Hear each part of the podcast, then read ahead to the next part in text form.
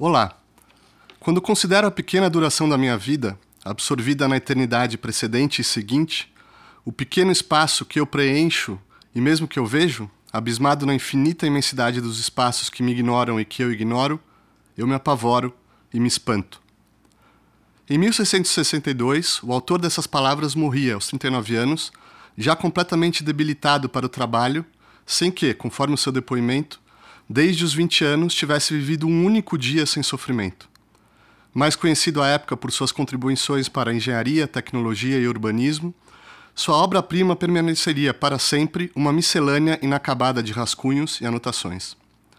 Hoje, Blaise Pascal, é um pensador canônico não só para a história da ciência, como também da filosofia e da teologia.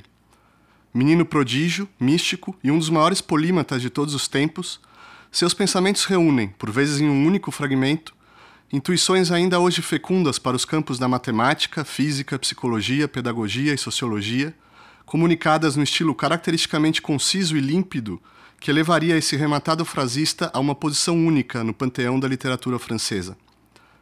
Mas quem é o homem por trás de fórmulas lapidares como o coração tem razões que a razão desconhece, o homem é um caniço pensante, um monstro incompreensível, juiz de todas as coisas, verme imbecil, depositário da verdade, cloaca de incertezas e erros, glória à escória do universo? Ou ainda, o homem ultrapassa infinitamente o homem? Seria ele um cético ou um fundamentalista? E como buscou conciliar suas duas grandes paixões, pela precisão científica e pela ascese religiosa. Para discutir a vida e obra de Pascal, convidamos Andrei Venturini, doutor em filosofia pela Pontifícia Universidade Católica de São Paulo, professor do Instituto Maria Mater Ecclesiae e da Casa do Saber, e autor de O Reino Nefasto do Amor Próprio em Pascal, no Prelo.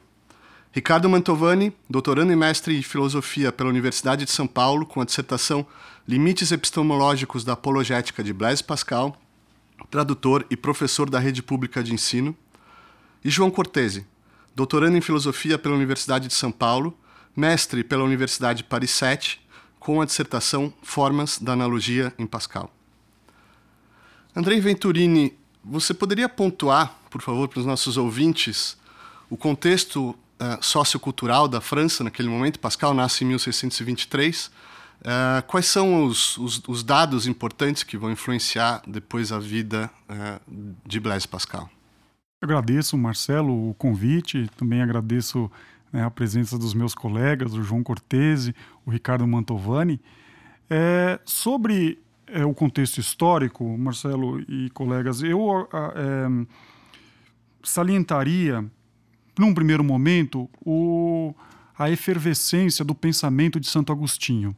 Então, eu acho que vale lembrar que é, os textos do Santo Agostinho começaram a ser traduzidos para o francês por um indivíduo chamado é, é, Andilha. E, e, com isso houve uma grande efervescência agustiniana.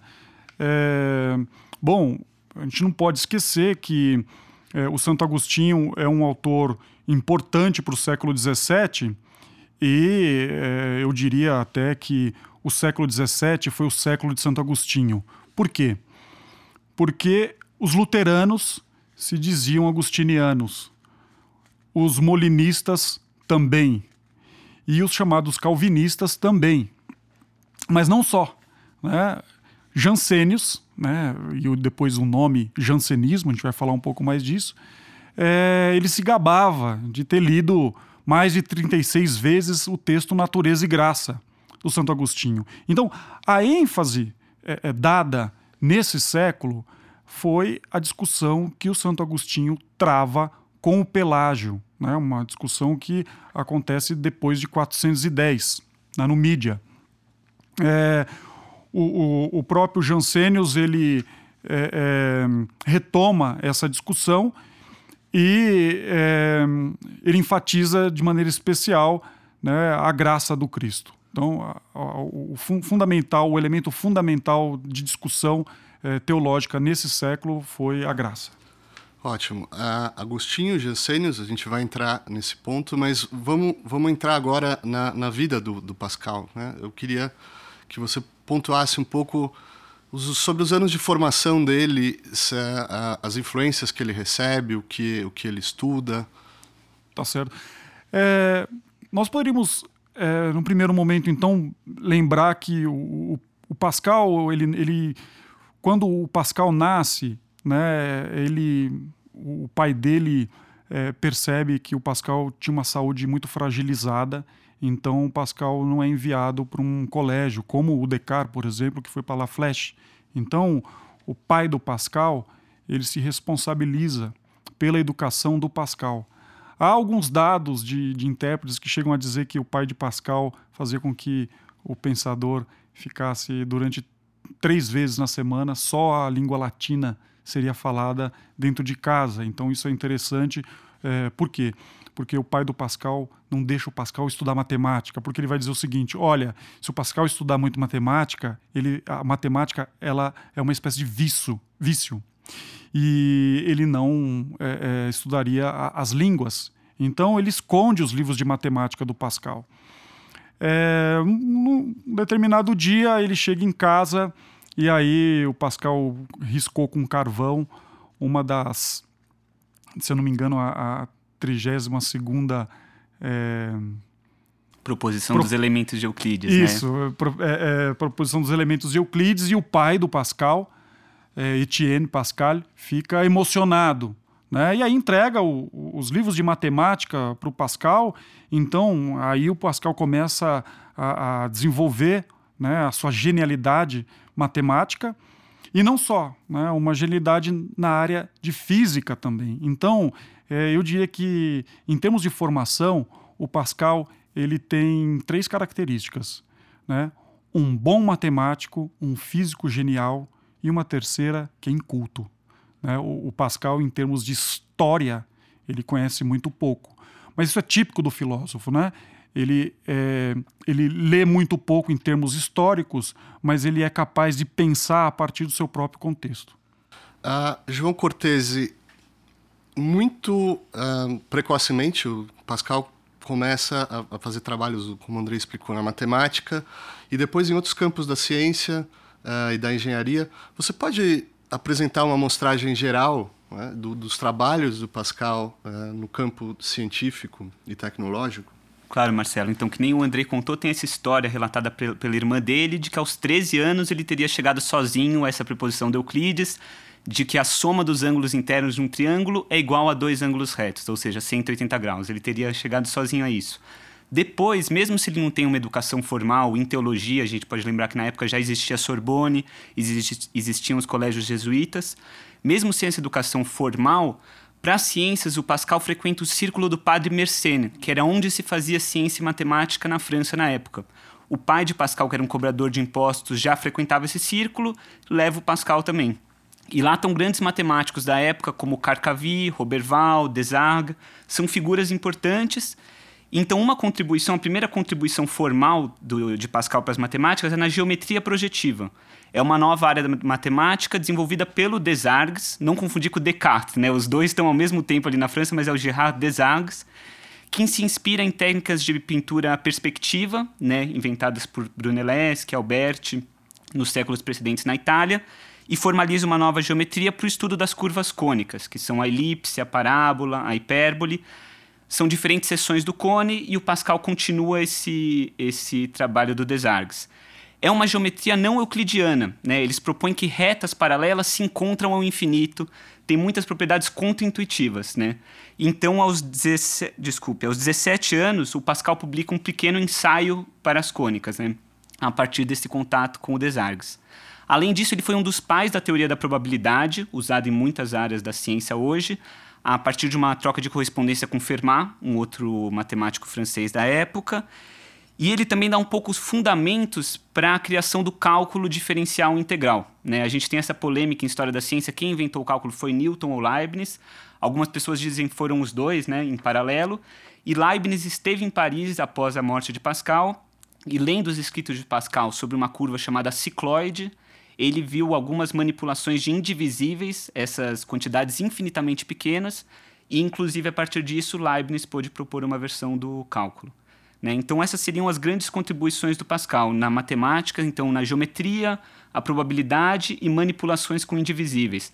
Na época não era claro o que, era um indivisível, o que, que é essa quantidade infinitamente pequena. Né? Na verdade, há muitos desenvolvimentos, até que só no século XIX a análise na matemática vai poder dar um fundamento mais preciso para essa questão. Além disso, ele, ele, ele cria, produz uma máquina de calcular, uma proto-máquina de calcular, e também é, é, realiza, depois, já no fim da vida, trabalhos é, com urbanismo, certo? Exato. Essa máquina de calcular, o pai do Pascal era um tipo de cobrador de impostos, e o Pascal, aos 19 anos, cria essa máquina de calcular para ajudar no, no, nos cálculos, na cobrança. Né? Isso deu muita exposição para ele. Ele chegou a enviar um exemplar da máquina para a rainha da Suécia, né? Cristina. Cristina, exato. Então isso deu muita exposição, né? Por isso que depois, quando Pascal for ter uma vida mundana, a gente diz, a gente coloca esse rótulo, né? Nos salões de Paris, ele já vai ser conhecido como uma criança que um jovem prodígio na matemática e na tecnologia, entre aspas. Né? Essa máquina de calcular é um protótipo do que seria viria a ser o computador séculos mais tarde, né? Além disso, nos últimos anos da vida dele, ele bolou esse sistema das carruagens, as cinco sóis, que foi o primeiro sistema de transporte público em Paris. Ia da Praça da Bastilha até o Jardim de Luxemburgo. Ricardo Mantovani, uh, você poderia apresentar, assim, muito uh, brevemente, mas alguns traços de personalidade e caráter desse nosso personagem Pascal? O João já disse que ele tem um momento e uma vida é, uma vida quase libertina, mas, bom, você pega daí. É, acho primeiramente assim, Pascal ele tem uma vida voltada, sobretudo, à, à ciência e à filosofia. Como o Andrei já falou, ele, o início da vida dele é, não, é, não é frequentar escolas, né? Enfim, tem um, ele é restrito ao, ao ciclo familiar dele. Isso não fez com que necessariamente ele não fosse um homem do mundo e, como o João já falou, é, teve contato com esse círculo mais libertino e tal. É, a julgar pelas, pela própria filosofia dele, o que a gente talvez possa falar de mais relevante sobre a personalidade dele é um, um alto senso crítico. Né? Depois a gente vai, pode voltar a falar disso, mas é, a, a todas as análises dele do, do eu odioso, você vê que ali tem uma reflexão muito a respeito do, do próprio papel que ele desempenhava no mundo, assim, né? Então, o, a primeira coisa talvez que a gente possa ressaltar da personalidade dele é um alto senso crítico. É, com relação à, à, vida mesmo dele, a gente tem assim informações que são sempre é, tendenciosas, ele, porque a gente tem uma vida escrita dele pela irmã dele, né? Então assim, e e dentre entre um embate muito fervoroso a respeito dele, depois da morte dele, as pessoas queriam ler ele de determinado modo que coadunasse com a posição deles a respeito da, das polêmicas religiosas da época. Então, assim, é muito difícil a gente ter uma visão objetiva de qual seria a personalidade dele. De qualquer jeito, a impressão que fica é que ele era a joia da casa, né, nesse sentido de ser o único filho homem. É, o o local onde o pai é, pôs todas as esperanças, assim. Quando ele perde o pai, parece que ele tem um certo ciúme da, da irmã, porque a irmã entra na vida monástica, né? Vai pro, pro acho que pro mosteiro de Porroel mesmo, Porroel. né? E ele, no começo, não quer deixar ela ir, ao que parece, talvez até por uma sensação de, de solidão, e depois acaba cedendo tal, e se retira, né? No final da vida, ele já já, já não, não tá mais nos, nos ciclos libertinos da época e vai morar no interior e, e acaba vendo o mundo meio que de fora. Agora, Ricardo, uh, não tão, né, não tão, no começo da vida adulta, me parece, ele, ele encontra uh, essa, essa comunidade Port Royal, né, uh, são seguidores, ou se dizem agostinianos, seguidores desse, desse Jansênios, você pode explicitar para a gente um pouco quais são as ideias fundamentais desse movimento e a influência que eles vão exercer sobre o Pascal? Sim, então. É, o contato que ele teve com, com os Jansênios foi, é, na verdade, não foi com os Jansênios, né? foi, foi, já com o que a gente chama hoje de jansenismo, é o que a gente chama de primeira conversão. É, do Pascal, ele entrou em contato com um livro levado por dois médicos que foram cuidar da, da perna quebrada do pai dele. Né? É, o que a gente pode falar em geral do, do jansenismo é que, assim, bom, dentro do contexto da, da época, a, a, grande discussão era, na época, quem, quem seguia mais de perto Agostinho. Né? Os calvinistas, de certo modo, também estavam nessa discussão. Então a ideia era voltar um pouco para as raízes do cristianismo. Assim. O que a gente pode dizer que influenciou Pascal decisivamente é, assim, né, a posição jansenista na filosofia dele é, sobretudo, acho que com relação à questão da graça. Não sei se o André concorda, se, o, se o João concorda, mas é, é, os escritos sobre a graça vão, vão retomar em grande, em grande. Escritos sobre a graça são é uma obra do Pascal. É, é, eu acho que é interessante o que o Ricardo está falando, porque a partir disso que ele disse, dá para a gente é, deixar mais ou menos claro quais são as referências teóricas do Pascal. Então, nós poderíamos pensar assim, em termos de leito, é, autores religiosos, então, a Bíblia como um texto fundamental, Santo Agostinho, Jansênios e Saint Cyran. Então, esses são, os, são as referências di, diríamos, religiosas do Pascal. Por outro lado, nós poderíamos lembrar algumas referências filosóficas. Então, não podemos esquecer René Descartes, Epiteto é, e Michel de Montaigne. Então, esses são referências da obra né, pascaliana que são importantes para que o, o, o leitor saiba é, um pouco de onde o Pascal partiu né? porque a gente fala do, de um Pascal agustiniano, isso não significa que o Pascal somente retoma aquilo que o Santo Agostinho disse. Ou seja, que ele, como se o Pascal não inovasse em nada. Por quê? Veja, o, o Santo Agostinho está num contexto discutindo com os pelagianos. O Pascal está num contexto de reforma e contra-reforma. Então, ele usa da discussão é, do Santo Agostinho com o Pelágio num contexto de reforma e contra-reforma. E isso se dá num texto que foi escrito mais ou menos em 1655, um rascunho que não foi publicado, chamado Escritos sobre a Graça. É interessante que é, nesse texto o Pascal mostra é, a condição do homem antes e depois do pecado e a importância da graça para é, a salvação do homem.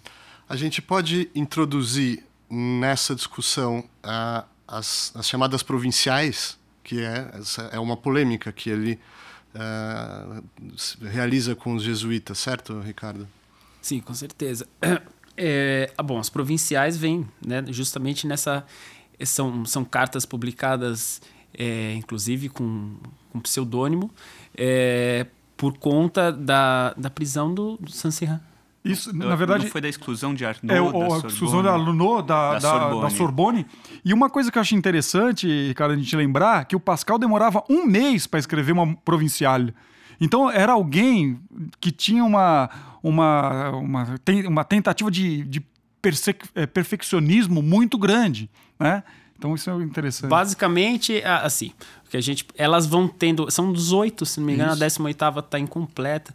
É, não, não tenho certeza. Eu acho que está incompleta a 18 E, assim, basicamente é com relação é, a, a moral jesuíta frouxa, né? Então, assim, o Pascal critica os jesuítas por tornar a religião morna para atrair cada vez mais gente. É. E, o Pascal, é, ele vai reclamar que, bom, você, você não tem que descer a religião até o povo, você tem que puxar o povo até a religião. Então, é basicamente a crítica da, mola, da moral laxista. É, que, enfim, da casuística, da né? casuística. A, a, casuística, é, eu acho que tem um ponto interessante a gente lembrar, que os jesuítas, eles eram os confessores dos reis. Então, como funciona a casuística? O que é isso? Então, há um princípio geral. O princípio geral é não matar. Então, um rei ou um príncipe confessava com um jesuíta e é, é, vamos supor que houvesse aí um, um assassinato. E, em nome do quê? Em nome da honra. Então, olha como que a, a, a casuística contextualizava e abrandava o mal. Então, uma morte em nome da honra, ela é um mal menor do que uma simples morte, porque não vale a pena viver sem honra. A honra vale mais do que a vida. Então veja, quem levava né, é, as suas, aquilo que estava sendo pensado na França para Roma eram os, os, os, jesuítas.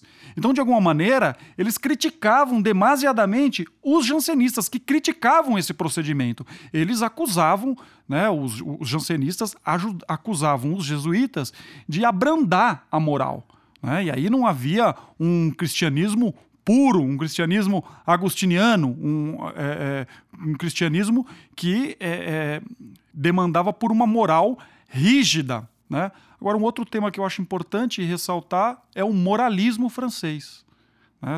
Eu não sei se o, o, João quer falar alguma coisa, mas é, é, isso é uma coisa, rapidamente, é, o moralismo francês funciona como uma espécie de é, investigação da alma, o que está por trás de cada comportamento. Então, veja, um jansenista é sempre alguém muito desconfiado do comportamento humano. O que, de certo agora... modo, volta um pouco à questão que eu tinha falado desse, desse senso crítico, alto senso crítico do, do Pascal. Sim. Uh, João, essa, essa vida religiosa do Pascal se intensifica né, ao ponto que ele vai passar por uma, por uma que uh, os estudiosos chamam de uma segunda conversão, que vai resultar num, num documento, num registro né, dessa experiência mística. Você pode expor para a gente Sim, isso está relatado num texto que a gente chama de memorial, né? Que a gente estava até comentando que estava é, costurado na, na casaca do Pascal, né? Quando ele morreu, descobriram que havia duas cópias, né? Dessa, dessa, desse registro do memorial costurado na sua casaca. E é um evento, foi um êxtase místico, provavelmente, que Pascal teve, né? Depois a gente tem que interpretar o que, que quer dizer essa noite mas muito bem datado. Então ele diz: segunda-feira, 23 de novembro, dia de São Clemente, Papa e Mártir e outros do martirológio. Entre mais ou menos 10 e meia da noite até meia-noite e meia. Fogo. Então a gente começa a questão da interpretação. Será que ele teve uma experiência mística? Será que esse fogo diz respeito à lareira que estava acesa na hora, né? De qualquer jeito, o restante do documento mostra que é um encontro com Deus e o Deus do cristianismo, com Jesus Cristo. Né? Então ele diz Deus de Abraão, Deus de Isaac, Deus de Jacó, não o Deus dos filósofos e dos sábios mundanos. Né?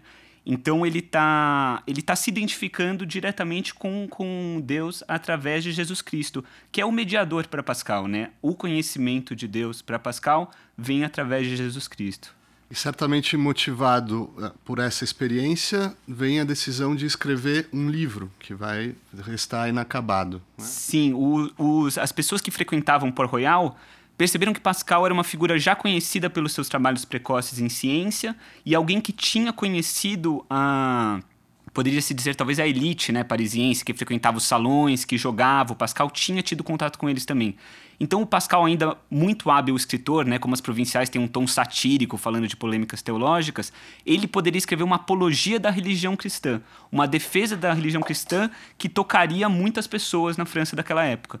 Então Port Royal faz esse pedido para Pascal e ele começa a escrever esse, uh, esse trabalho. Pascal morreu precocemente, ele tinha uma saúde muito debilitada, né, passou os últimos anos na cama. E ele deixou então mais ou menos mil fragmentos, que estão agrupados em quantas? 27? 27 liaços, 27 né? maços, maços, né? Assim, então tava lá. O livro que foi publicado com o nome de Pensamentos, na verdade não é um livro, né? É uma coletânea de fragmentos que restaram desse projeto para uma apologia, quer dizer, uma defesa da religião cristã. E houve edições, houveram edições desde 1670 pela Abadia de Port Royal até hoje em dia, é um quebra-cabeças que até hoje em dia os estudiosos, eruditos estão reorganizando. Antes se priorizava leituras interpretativas do pensamento de Pascal, hoje em dia tenta-se preservar a ordem que em princípio eh, Pascal publicaria os fragmentos e como ele deixou essa ordem dos 27 maços, né? É interessante. Como elas foram encontradas. Né? Exato. Né? É interessante que é, essa obra, é, eu acredito que ela sempre vai ficar como um enigma, porque porque o Pascal classificou em 27 maços, só que a gente nunca sabe o que o Pascal faria com esses 27 maços. Né? É, talvez seriam 27 livros. Né? A gente. 27 cartas. É, é, o Pascal, alguns desses fragmentos, como o, João lembrou muito bem, o Pascal estava doente, então ele escrevia um, um, uma simples frase para que depois ele pudesse é, é, reescrevê-las. Né? Então, é, veja, esse texto continuou como um, sempre como um enigma. E alguns, alguns organizadores, né, alguns editores, abusaram um pouco né, dessa fragilidade de um texto que não foi publicado em vida. Pela primeira vez foi publicado em 1670. Então, alguns desconfiguraram um pouco da ordem, a ordem dos fragmentos. Então, pensar aí o, o Brushevik, que quer fazer de Pascal um cientista racionalista. Né? E outros é, que tentaram fazer de Pascal somente um católico fervoroso. Né? Hoje, no Brasil, nós temos uma edição que acredito que ela é muito boa em termos de tradução, que é, segue a ordem é, que foi publicada em 1670, que é a edição La Fumar, né, e que foi publicada pela Martins Fontes. É, eu vou introduzir nessa discussão um fragmento que talvez pode, pode significar eventualmente algum planejamento ou conteúdo programático, de número 60, Ricardo, que diz: primeira parte, miséria do homem sem Deus, segunda parte, felicidade do homem com Deus. Ou, primeira parte, que a natureza é corrompida, demonstrar pela própria natureza, segunda parte, que há um reparador, demonstrar pela escritura. Eu queria agora é, falar sobre essa essa questão da miséria do homem, que me parece algo que re volta recorrentemente nesses fragmentos, é quase uma, uma obstinação, se não uma obsessão do Pascal, né, com a, essa questão da miséria do homem. Vamos introduzir com, esse tema. Com certeza. É, a, a, bom, a miséria do homem, acho que vem sob a pena do Pascal, sobretudo com motivos apologéticos já, né? Enfim, ele não é um, um autor que está que resolveu jogar o homem para baixo simplesmente por um certo sadismo tem, tem um, um fundo teológico ao mostrar as misérias do homem. É, a gente pode dizer que né, nesses mil e oito fragmentos aí que formam os pensamentos, que nem o João falou, boa parte deles são dedicados a mostrar todas as limitações e contradições do homem. Né? E nesse sentido, e por que mostrá-las? Justamente para apontar que nenhuma filosofia totalmente humana, ou seja, né, nenhum produto da mera razão é capaz de dar conta de explicar as contradições do homem. Então, nesse sentido, esse movimento negativo dele de, enfim, enumerar as nossas incapacidades já vem com, com, com essa ideia de, bom, você não consegue explicar isso que eu estou te apresentando, então eu vou te apresentar uma explicação que não é racional, mas que é razoável. Não é racional no sentido de que é, a encarnação de Deus na, na, figura de Cristo não é algo que você pode chegar através da razão. Mas a partir do momento que você aceita esse dado de fé, você ganha uma chave interpretativa das suas contradições que nenhuma filosofia humana poderia dar.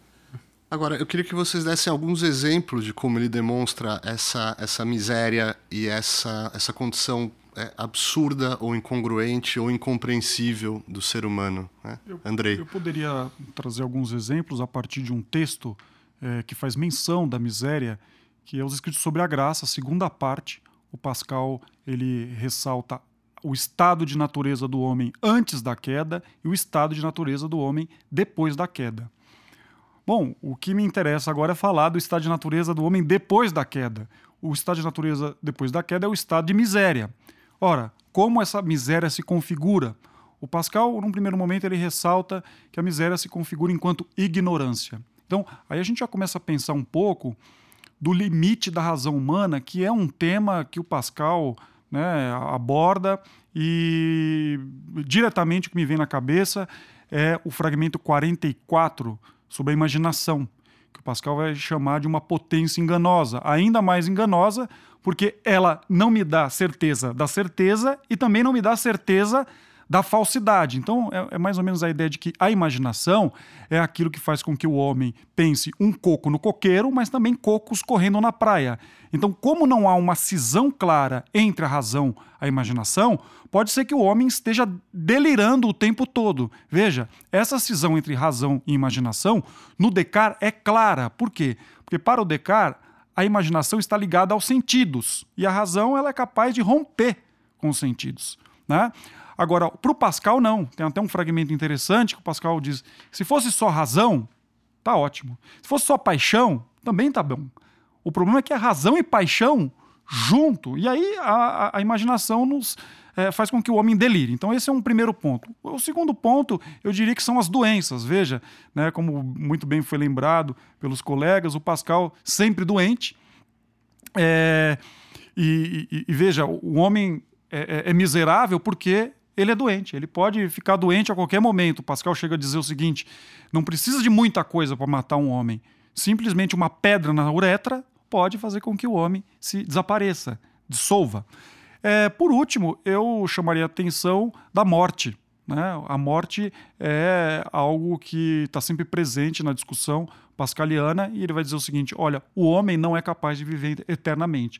Não sendo capaz de viver eternamente, ele não pode ser absolutamente feliz, porque com a morte a felicidade se dissolve, ou seja, se dissolve com o homem. E o infinito, João, parece, parece que é uma outra dessas obsessões do Pascal e o homem diante do infinito também é, se mostra como incompreensível, correto? Sim, o Pascal vai trazer essa questão da vertigem do infinito, né, que até remonta aos gregos, se a gente for pensar, né, que colocavam o infinito como um elemento problemático. E Pascal vai dizer que na natureza o homem está em desproporção com qualquer elemento. Né? Se eu começo a dividir um, uma parcela do espaço, posso dividir quanto eu quiser e não chego a um limite. Se eu começo a aumentar o espaço, aumento quanto quiser e não chego a outro extremo.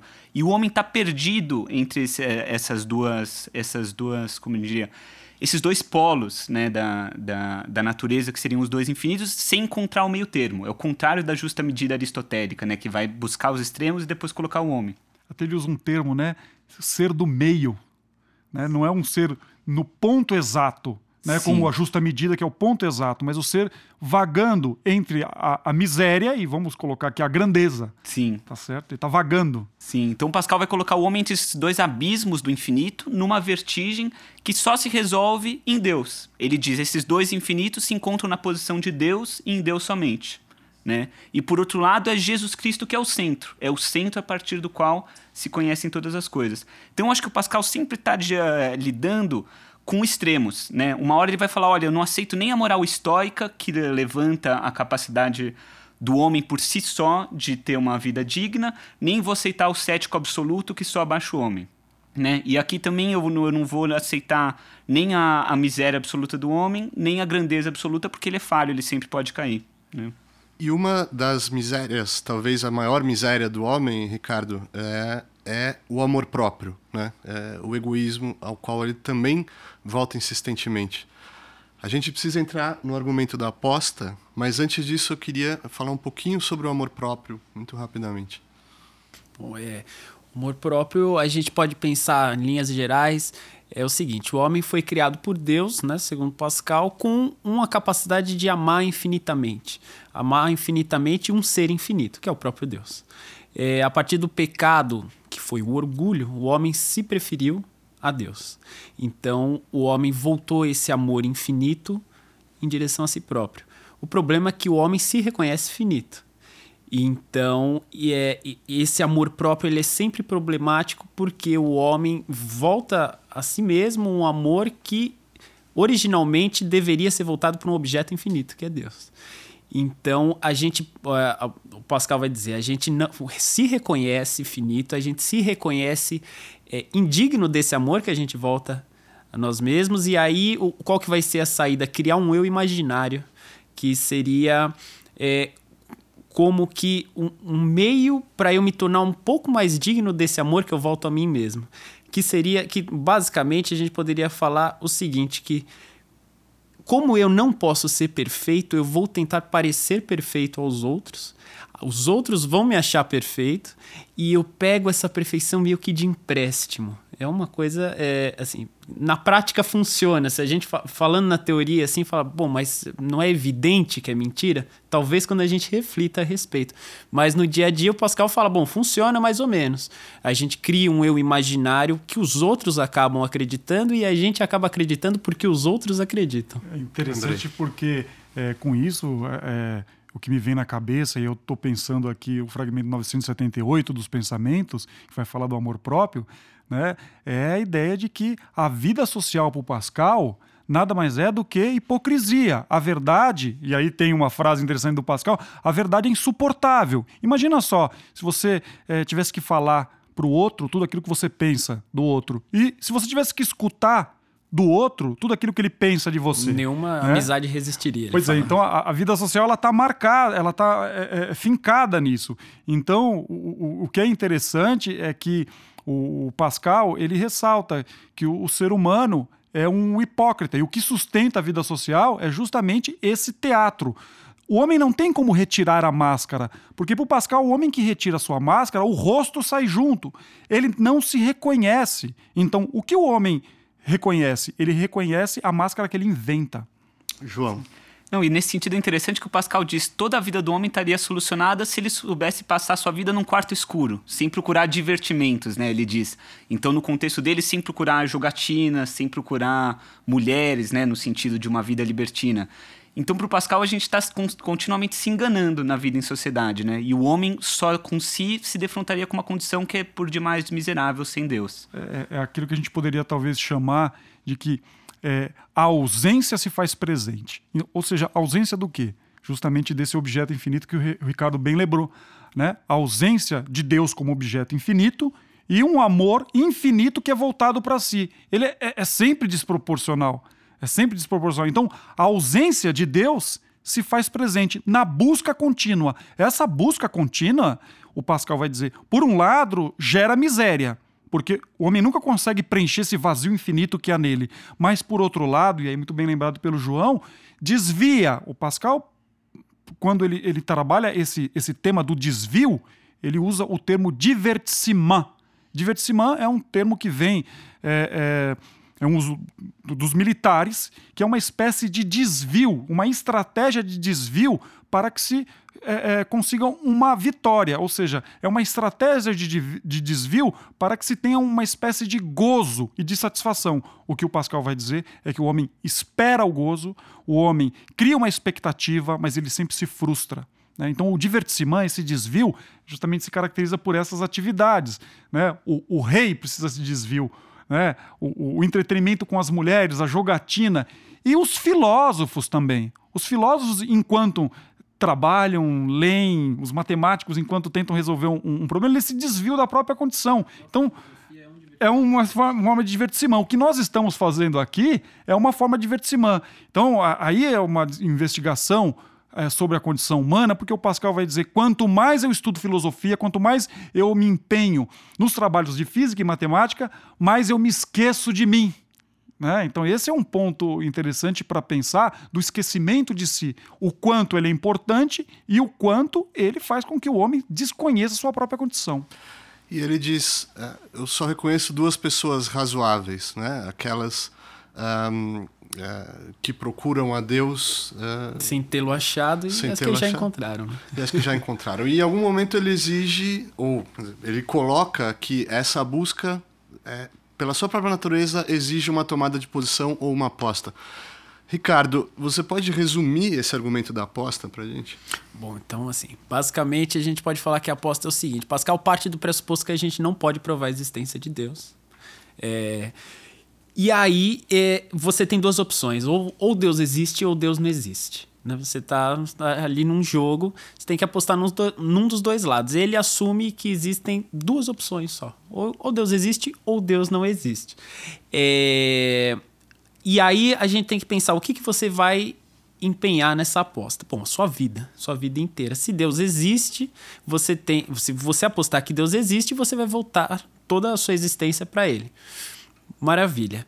Aí a gente tem que considerar um terceiro, um, um, uma terceira característica da aposta que é o que, que a gente tem esperança de poder ganhar. Bom, Pascal vai falar: se Deus existir, você apostar que ele existiu, você vai ganhar uma infinidade de vida infinitamente feliz. Bom, o que você aposta é finito, você tem uma chance em duas de ganhar, e, o, e a aposta é infinitamente é, enfim, infinitamente infinita, é, é, para ele se torna óbvio que você tem que apostar que Deus existe. Afinal de contas, você está apostando uma merreca para ganhar na Mega Sena. Seria basicamente isso. João. Eu, eu acho interessante que nesse argumento aparece que para o Pascal, qualquer finito é nada em relação ao infinito. Né? Então ele vai dizer: faça uma vida é, de felicidade eterna, tanto faz se a minha vida terrena tiver 20 anos, 40 anos ou 200 anos. É sempre nada. E é um pensamento que a gente encontra eco nos escritos matemáticos do Pascal. Ele fala um ponto é nada em relação a uma linha, uma linha, no sentido de uma reta, é nada em relação a uma superfície. Então é como se fosse ordens separadas por distâncias infinitas. Eu somo os elementos de uma ordem e não chego à próxima. Né? Qualquer infinito é nada, é zero em relação ao infinito. É interessante. Ah, desculpe. Eu só diria que assim, a conclusão para o Pascal está na figura de Cristo novamente, enquanto conjugando a natureza divina e humana, conjuga o finito e o infinito. Isso, porque parece que existe, depois dessa aposta, uma segunda aposta no Deus de Abraão, Isaac e Jacó, que ele comenta, o Deus de Jesus Cristo.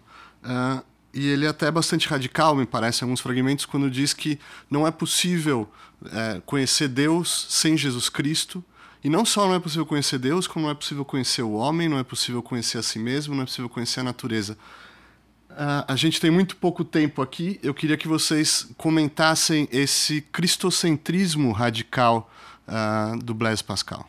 Eu diria rapidamente que é, Nesse texto, na carta que o Pascal escreve sobre a morte do pai, o Pascal fala de um vazio infinito que toma conta do ser humano é, depois do pecado. É, no entanto, esse vazio infinito ele funcionaria como uma espécie de cisão infinita entre o homem e Deus. Então veja, como eu posso construir uma ponte infinita? Uma ponte infinita ela é impossível de ser construída. Então é necessário um objeto infinito que faça essa ponte. Esse objeto infinito é o próprio Deus, ou seja, que se manifesta encarnado na pessoa de Cristo. Então veja, o Cristo ele tem um papel central né, na obra do Pascal, justamente porque é este elemento de ligação entre o homem e Deus. A distância entre o homem e Deus não pode ser percorrida pelo homem, né? Deus teve que descer para puxar a gente para cima outra vez, basicamente isso. isso. João. Não, totalmente de acordo. É muito interessante a palavra, a, a noção de um mediador, né? Cristo faz a mediação entre o homem e Deus. E era só assim que seria possível após o pecado original, né? No, naquele texto que o Pascal escreve é, falando de Jesus no horto, né, é interessante que o texto, o mistério de Jesus, fragmento 919, é interessante que o, o Pascal ressalta que é, somente alguém todo-poderoso poderia suportar o braço todo-poderoso de Deus. Então, esse alguém todo-poderoso que suporta o braço todo-poderoso é o Cristo. Então, veja, o Cristo assume todas as misérias do homem. Né? É interessante que nesse texto é uma discussão sobre a solidão, porque o homem solitário recorre a Deus e o Cristo solitário. Ele não recorre a ninguém. É o próprio Deus solitário no Horto das Oliveiras.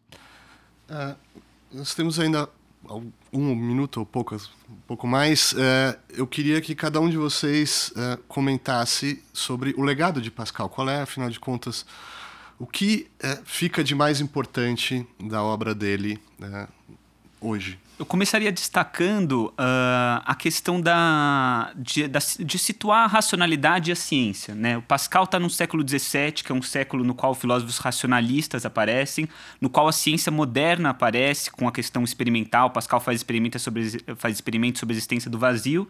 E Pascal, ao mesmo tempo que usa a razão, coloca limites para essa razão. Né? Isso eu acho que é uma reflexão que a gente pode apropriar para os dias de hoje, no qual a gente pode ver uma apropriação da ciência como valor para a sociedade. Né? Às vezes parece que a execução da ciência é um valor em si, é ela que vai trazer todas as respostas. E o Pascal busca delimitar o escopo da razão, da ciência, da religião, mostrando a que tipo de respostas cada uma pode se oferecer. Eu diria rapidamente numa frase, para passar a palavra, que o Pascal ele ressalta que o mundo é cheio de vaidade exceto nos jovens. Veja, os jovens contemporâneos, que estão todos no meio do barulho, da diversão e do pensamento futuro. Jovens em meio ao barulho, diversão e pensamento futuro são jovens que se esquecem de si. Talvez este seja o legado do Pascal. Ricardo. Bom, é, eu acho que retomando um pouco até o que o João falou, é a questão de, ao contrário de muitos pensadores que, que meio que profetizaram a morte, a morte de Deus, o Pascal vem nesse sentido, ele se mostra muito atual, mostrando que, de fato, a, desde o século XVII, que a ciência não vai ter é, essa capacidade, não vai se sobrepor é, de uma maneira definitiva ao campo religioso, que vai ter sempre o, seu âmbito preservado. Bom, a discussão poderia continuar ao infinito, é o gosto do Pascal, mas por hoje é só. Obrigado, Ricardo Mantovani, Andrei Venturini, João Cortese. Obrigado por Obrigado, ouvir. Marcelo. Até a próxima edição.